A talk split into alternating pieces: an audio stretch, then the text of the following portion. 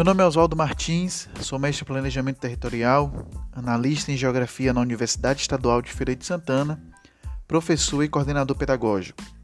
Sejam bem-vindos ao podcast Minutos de Conhecimento.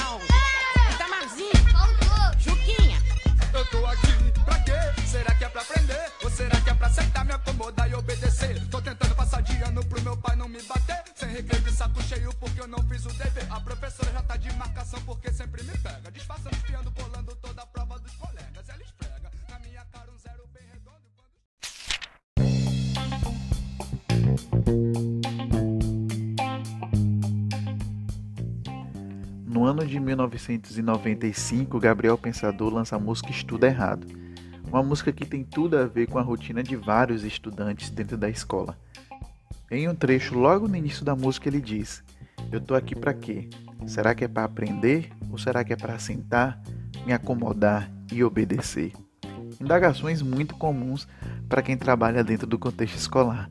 E repensar a escola é sempre um desafio. E pensar a escola do futuro é um desafio maior ainda. Entrei na faculdade de Geografia no ano de 1999. Me formei em 2004 e fui logo para o mercado de trabalho dentro da iniciativa privada. No ano de 2006 já era auxiliar de coordenação, e a partir daí chegar a coordenador foi um passo.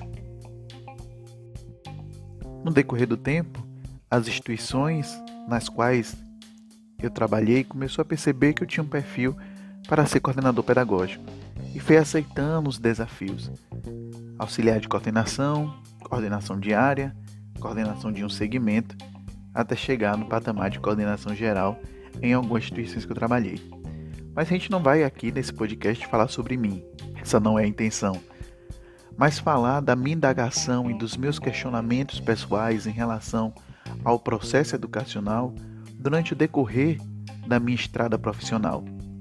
Principalmente pensar na escola do futuro, desde 2004, de um futuro que nunca chega. Será que quando estamos falando sobre a escola do futuro, estamos falando de uma escola hiperconectada e com tecnologia de ponta, onde o professor vai ser substituído por robôs? Ou a escola do futuro precisa de outras demandas que têm relação diretamente com questões sociais e humanitárias. Será que é necessário repensar práticas, metodologias, trazer novos olhares sobre o processo de ensino-aprendizagem, trazer novos olhares para as relações que são estabelecidas dentro desse contexto educacional?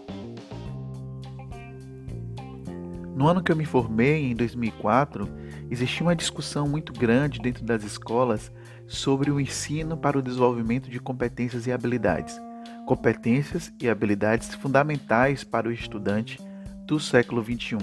E não somente para o estudante do século XXI, mas as pessoas do século XXI.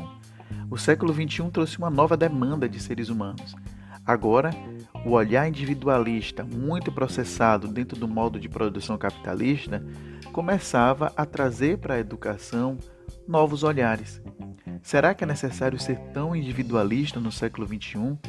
Será que né, não é necessário você ter um olhar para o outro, enxergar o outro de uma outra forma? E qual o papel da escola dentro desse contexto? Então, pessoal, nesse podcast de hoje, nós não vamos falar sobre tecnologias na educação. Inclusive, vai ter um outro podcast que vai falar sobre a evolução da tecnologia na educação. Mas eu quero trazer para vocês uma discussão do que é pensar essa escola do futuro que na minha opinião vai muito além de tecnologias. A tecnologia por si só, ela não transforma o indivíduo. E o indivíduo do século XXI, ele necessita de uma transformação humana. Não é por menos que muitas escolas estão investindo muito na questão do desenvolvimento das competências socioemocionais. O site Por Vir traz algumas reflexões sobre a questão das competências para o século XXI e competências que não estão voltadas somente para o colégio, mas competências que, ao meu ver, são competências que todo mundo e todo ser humano deve ter para a vida. Mas quais são essas competências? Para o site Por Vir, essa é uma questão desesperadora para pais, professores e gestores públicos que muitas vezes não têm o embasamento necessário para definir o que podem oferecer para que suas crianças e jovens tenham acesso ao melhor possível e desenvolvam certas competências para o século XXI. Intrigados com essa questão, um grupo de fundações pediu que o Conselho Nacional de Pesquisa norte-americano fizesse uma análise sobre temas importantes da sociedade para ajudar governos e desenharem políticas públicas que reunissem especialistas para definir quais são essas competências. De acordo com esse estudo, sinalizado no site Porvir, o aprendizado que tanto se procura está relacionado à capacidade de aplicar o que se aprendeu em situações novas. Isso significa, exemplificam os autores, que não basta o aluno aprender os conceitos matemáticos de média, moda e mediana. Ele precisa conseguir utilizar o que aprendeu na sua vida. Essa habilidade de transferir o que se sabe, seja em circunstâncias da vida real, seja dividindo conhecimento com outras pessoas, ajuda os estudantes a desenvolverem as competências para o século XXI. A escola do futuro talvez seja essa, aonde os conteúdos terão significado para a vida dos estudantes e não apenas isso, aonde principalmente a forma como aquelas relações sociais são estabelecidas dentro daquele contexto escolar vai fazer com que aquele estudante tenha amadurecimento e tranquilidade para enfrentar os desafios da vida. Voltando para o estudo do Conselho Nacional de Pesquisa, eles dividiram essas competências do século XXI em três grandes domínios. O primeiro, o cognitivo, que está relacionado de forma mais direta com a questão da, do aprendizado, criatividade, memória, pensamento crítico e que, segundo eles, está voltado mais a uma aprendizagem tradicional. Segundo os autores que fizeram parte desse estudo, essa é uma dimensão que tem uma oferta mais farta de pesquisa e por isso há claras evidências de que o bom desempenho nesta área traz bons resultados posteriores na vida do aluno. Os outros dois domínios, segundo a pesquisa, são menos estudados dentro de pesquisas que envolvem o contexto escolar: o domínio intrapessoal e o interpessoal. O interpessoal, relacionado à capacidade de lidar com emoções e moldar comportamentos para atingir objetivos, e o interpessoal, que envolve a habilidade de expressar ideias, interpretar e responder aos estímulos de outras pessoas. E é óbvio que esses três domínios eles não são estanques, muito pelo contrário. Né? Há um ponto de interseção entre eles que envolve habilidades que podem estar em mais de um domínio.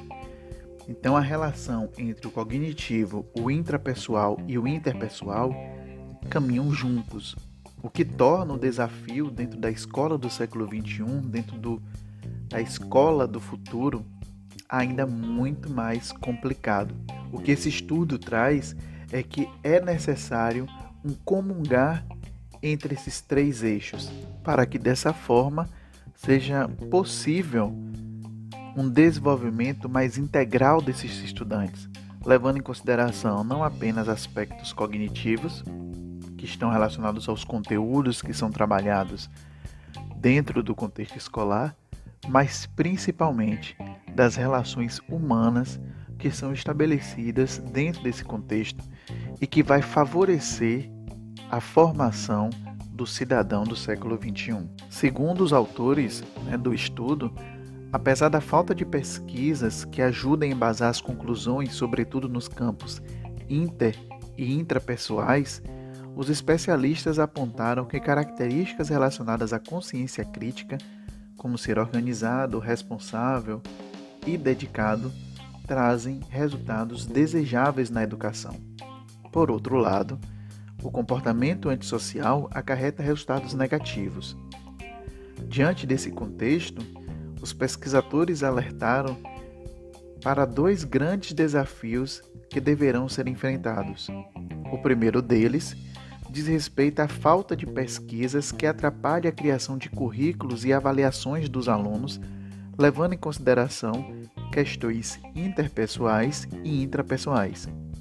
O segundo, que depende de novas abordagens no conceito educacional e políticas públicas específicas, é a oferta de capacitação de professores para que eles sejam capazes de criar ambientes favoráveis à troca de conhecimento. Apesar de ainda serem necessários alguns estudos para pavimentar esse caminho, os pesquisadores dão seis dicas de atuação em sala de aula para que os professores possam preparar o aluno para o século XXI.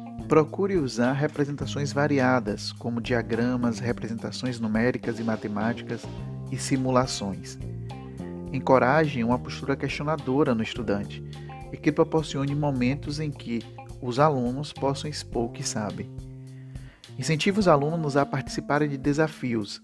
Nesse processo, seja um facilitador, dê feedback e os faça compreender seus próprios processos de aprendizagem. Ensine dando exemplos, citando casos. Use, por exemplo, modelos de passo a passo, explicando cada etapa. Prime pela movimentação dos alunos, escolhendo os temas que se conectem com suas paixões. Incentive-os a resolver problemas. Preste atenção na evolução de seus conhecimentos muito mais que em suas notas. Use avaliações formativas em que o aluno é monitorado continuamente. Às vezes, o foco é tão voltado para a nota e para que o estudante seja o melhor dentro desse contexto que outras questões, por vezes, são ignoradas. Nota é importante, sim, porque de qualquer forma reflete o processo de aprendizagem, mas não é o único elemento que vai garantir que aquele estudante esteja aprendendo ou não, que ele esteja garantindo competências e habilidades que serão significativas para a vida dele ou não. Então a nota passa a ser, apesar de ser por vezes cartesiana, passa a ser um elemento subjetivo. Um aluno pode decorar um conteúdo da área de ciências humanas, reproduzir na prova, tirar uma boa nota, mas assimilar muito pouco. Então é algo que a gente questiona e que repensa muito dentro desse contexto escolar. Além disso, é importante a gente trazer a reflexão de que o mercado de trabalho do século XXI não exige apenas pessoas que tenham boa capacidade cognitiva, mas principalmente profissionais que são cooperativos, que tenham inteligência emocional, que saibam trabalhar em equipe, que tenham sensibilidade e empatia com o outro. O ambiente de trabalho neste contexto deixa de ser apenas competitivo e passa a ser colaborativo, aonde juntos as pessoas desenvolvem mais o seu trabalho e consequentemente rendem mais também para a empresa. O site Software F10 traz algumas proposições de como utilizar certas tecnologias dentro do contexto escolar. E dentro de uma matéria que eu pesquisei no site deles, fala sobre algumas metodologias que possibilitam uma aprendizagem diferenciada dentro do contexto escolar, primando no desenvolvimento de outras habilidades que não somente cognitivas. Na verdade, eles trazem uma abordagem de como você desenvolver atividades que possibilitem o desenvolvimento cognitivo, socioemocional e interativo desses estudantes. Segundo o site, o processo de aprendizagem focado em uma relação vertical da exposição e cobrança de conhecimentos ainda é bastante tradicional em boa parte do mundo. Em outras palavras, trata-se do ensino centrado na figura do professor e avaliado por meio de provas e resultados mensuráveis. É importante a gente destacar o quanto é difícil romper essa barreira e ainda no século XXI nós temos um ensino voltado muito mais para os conteúdos do que para o desenvolvimento de outras habilidades que vão para além do conteúdo desenvolver o estudante socioemocionalmente. Acredito fielmente que o grande desafio da escola do século XXI, a escola do futuro, é justamente romper com essas barreiras. É romper com a barreira de que o principal aspecto que o aluno deve ter dentro do contexto escolar é o desenvolvimento cognitivo de conteúdos, e não o desenvolvimento de outras habilidades que são essenciais para o indivíduo do século XXI. A partir desse olhar, o site ele traz uma série de metodologias de ensino que vão ajudar a transformar a educação e tornar o processo de aprendizagem mais eficaz.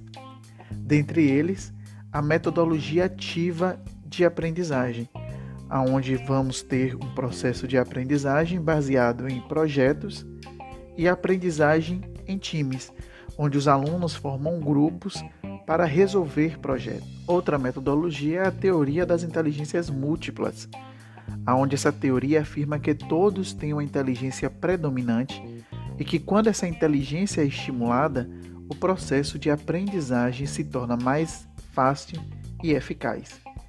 Dentre essas inteligências múltiplas estão a verbal e a linguística, a musical, a lógica e matemática, a espacial e visual, corporal e sinestésica e a intrapessoal. Ter ciência, neste caso, dessas inteligências múltiplas orienta os professores para desenvolver estratégias didáticas que levem em consideração o trabalho com a inteligência mais desenvolvida de cada aluno além de planejar aulas que contemplem todas elas. O objetivo é que todos os alunos tenham a mesma chance de aprender e possam desenvolver um vasto leque de habilidades e competências, desenvolvimento necessário para atuar eficazmente no futuro. Essa é uma questão, inclusive, que desde a minha época de universidade era muito discutida no meio acadêmico, de tornar o estudante protagonista do processo mas que muitas vezes na sala de aula a gente ainda permanece com aquela visão em que o professor fala e o aluno apenas escuta. As interações entre professor e aluno até existem nesse contexto. Há uma troca de perguntas, mas isso não quer dizer que o aluno está sendo protagonista dentro desse processo. Não significa que ele está trazendo informações e construindo junto com o professor este conhecimento. O site F10 traz que, adotando essas metodologias listadas, a instituição só tem a ganhar. Dentre as vantagens que eles listam estão maior satisfação dos alunos com o ambiente escolar, melhor percepção dos pais e alunos para com a instituição, melhora da imagem da instituição no mercado e aumento da captação e retenção dos alunos. Por fim, é importante destacar que com a pandemia houve uma inserção da tecnologia em sala de aula. As aulas remotas trouxeram uma nova possibilidade de aprendizagem. Por vezes o professor ainda não estava preparado para esse contexto, mas foi a forma encontrada para enfrentar esse desafio dentro desse contexto de pandemia que estamos vivendo. Mas será que pensar a escola do século XXI é pensar apenas nos recursos tecnológicos que essa escola irá utilizar? É importante lembrar que avanços de tecnologia ligados ao processo de ensino sempre existiram. Mas se não há uma mudança dentro do modelo e de como acontece esse processo de ensino-aprendizagem, a tecnologia pode ser uma excelente ferramenta, mas ela não vai alcançar os objetivos da formação do cidadão do século XXI. A tecnologia por si só não traz o desenvolvimento de habilidades tão importantes no mundo contemporâneo como habilidades interpessoais, intrapessoais. Pensar a escola do século XXI é pensar uma instituição onde os alunos possam relacionar aquilo que é vivenciado dentro do processo educacional, dentro das instituições de ensino, com a sua vida. E para além disso, trazer as relações que são construídas dentro desse ambiente escolar para o desenvolvimento das suas relações com a sociedade. Quero deixar claro um aspecto que acredito muito. Para se pensar a escola do futuro, é necessário pensar na escola do presente. E neste presente, é importante deixar claro que o desenvolvimento desse estudante está relacionado tanto às habilidades cognitivas quanto às habilidades socioemocionais. E não vamos aqui sobrepor um sobre o outro, levantando graus de importância, mas sim habilidades cognitivas e socioemocionais caminhando juntos na construção de um indivíduo ativo e transformador não apenas da sua realidade, mas da realidade do outro. Então, respondendo à pergunta do podcast, a escola do futuro tem futuro? Claro que sim. Mas não vamos esquecer que a escola do futuro não é construída apenas de tecnologia. A tecnologia é apenas uma ferramenta para que outras habilidades sejam construídas dentro do universo escolar. Esse podcast teve a colaboração do site Porvir, do site Nova Escola e do site F10. Muito obrigado pela audiência e até a próxima.